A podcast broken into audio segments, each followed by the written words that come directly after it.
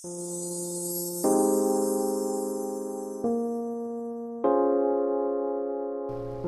ustedes, el moderador Geraldo Berríos del programa Pensamientos Directos por radiocarisma.com.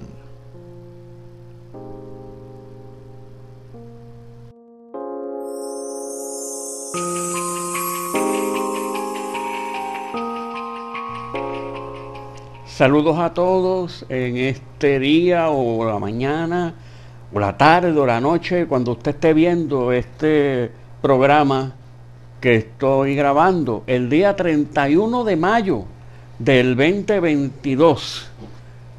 Estoy grabando este programa para compartir unas ideas y unos pensamientos que considero que son de suma relevancia, máxima en los tiempos que estamos viviendo, que pues hay diferentes retos y diferentes desafíos, pero por encima de todo eso está la fuerza de fe, la fuerza de esperanza y la capacidad de amar. Hoy estamos en 31 de mayo, que podríamos decir que es un día fronterizo, porque está terminando el mes de María, el mes de las madres, el mes de las flores, y estamos próximos a comenzar el mes de junio, que es el mes de los padres. Yo recuerdo en mi barrio y especialmente mi abuelo materno, él decía mucho, cuando llegaba el Día de los Padres, ese es el Día de los P. Y bueno, usted sabe cómo termina la palabra. Pero eso termina y ya pierde festividad cuando usted ve que el Padre Grande es Dios. Dios es Padre. Por lo que el Día de los Padres tiene suma relevancia. El, Día de las Madres es bien especial, pero el Día de los Padres también es bien especial. Porque la vocación de padre tiene que ser un alma bien selecta, el que pueda cumplir la cabalidad esa vocación de padre. Porque si vemos las Sagradas Escrituras, quien guiaba espiritualmente a la familia era el padre.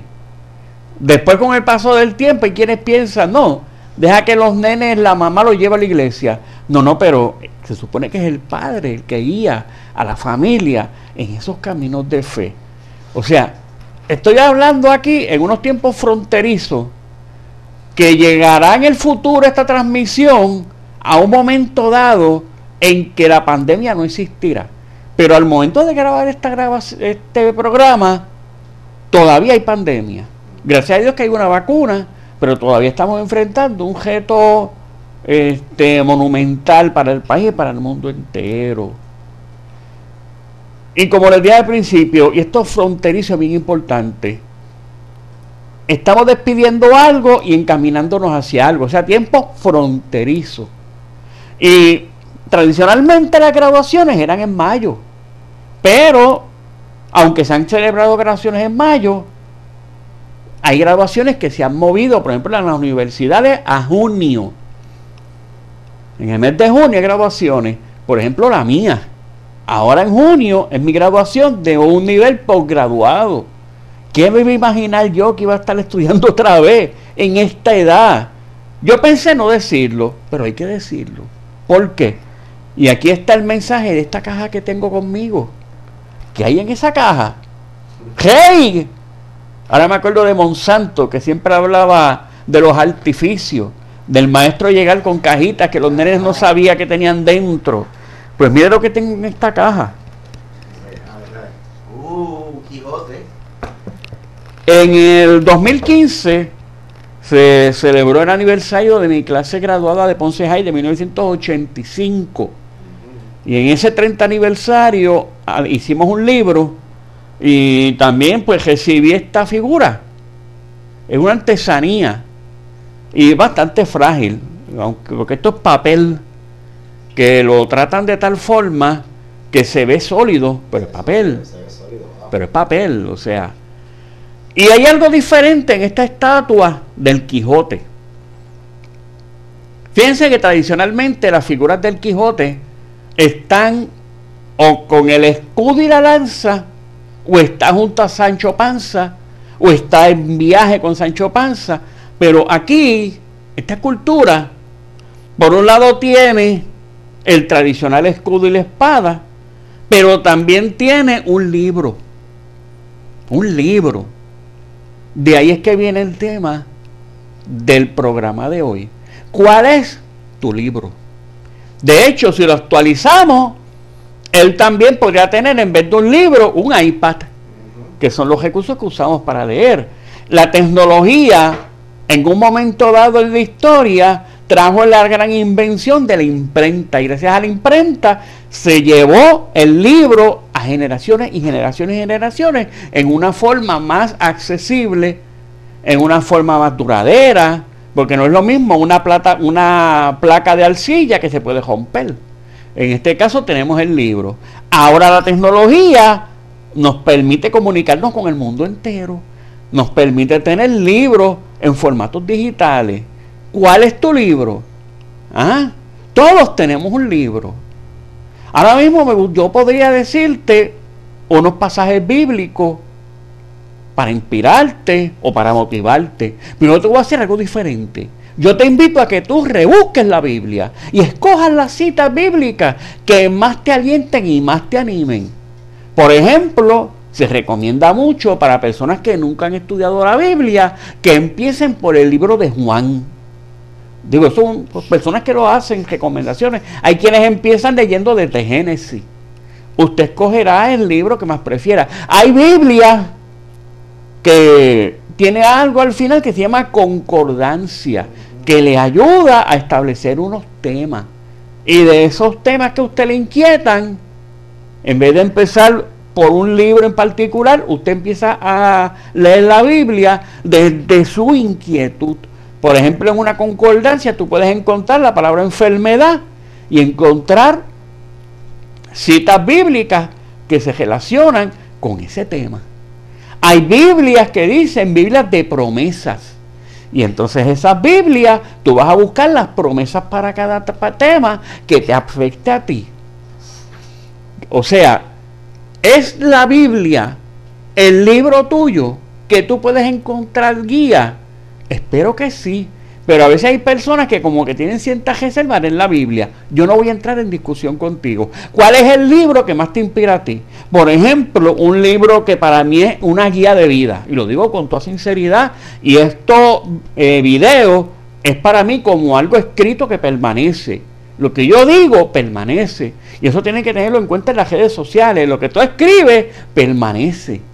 ¿Ve? Por eso hay que pensar mucho antes de hablar y escribir. Pues mira, en este, medio, en este medio que permanece, yo digo que para mí un libro o uno de los libros que guía de mi vida se llama La estrategia del león de Judá.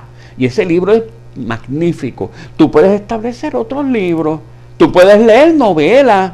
Hay muchas otras formas de tú tener tu libro. ¿Ve?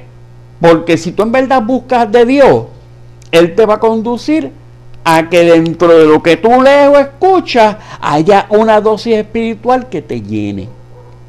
Ok, eso es cuál es tu libro. Pero no es solo el libro que tú vas a comprar o que tú vas a leer o adquirir en forma digital o impresa. También está el libro que tú estás escribiendo. Adiós, pero Geraldo, ¿qué es eso de que yo escribo libros? Yo nunca he escrito un libro, yo no sé ni escribir. Geraldo, pues miren, están viendo, te están viendo a Filadelfia, dice que te muevas un poquito a la izquierda, porque el micrófono lo. Un poquito más, ahí muy bien. Gracias. Pues miren, esto es en vivo y pasa de todo y me encanta. Así es Dios, así es la voluntad divina. Pues miren, tenemos que prepararnos para lo inesperado, tenemos que prepararnos para la corrección, que es para nuestra superación. Y miren, y ese libro que tú estás escribiendo es lo que tú estás viviendo. Si vamos a los libros impresos, al libro impreso, hay una realidad grande y es que no todos van a ver su nombre en los libros de historia, pero todos hacen historia.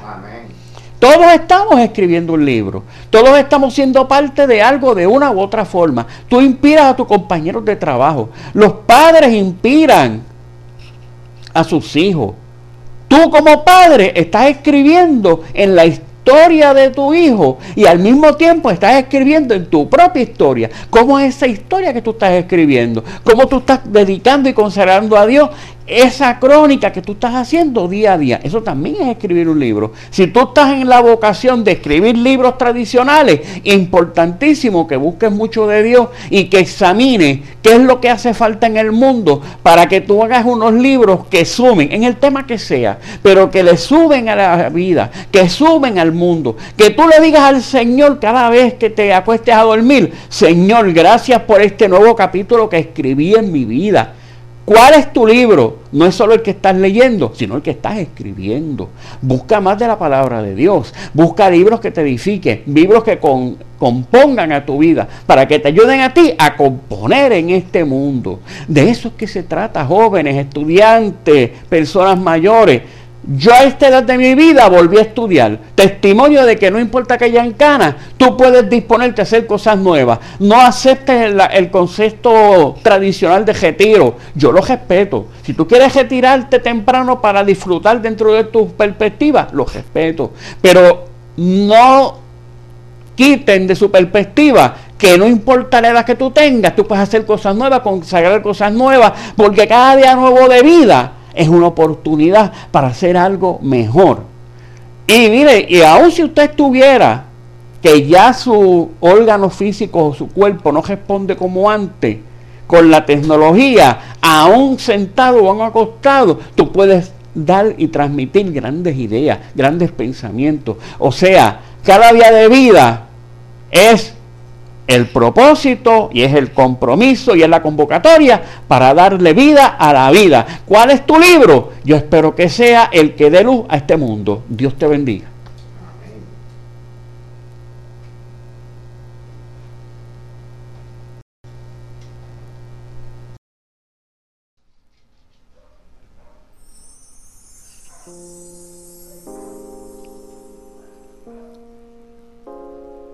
Este programa fue grabado en radiocarisma.com. Puedes llamarnos para tus promociones, ediciones a radiocarisma.com al teléfono 787-599-2706.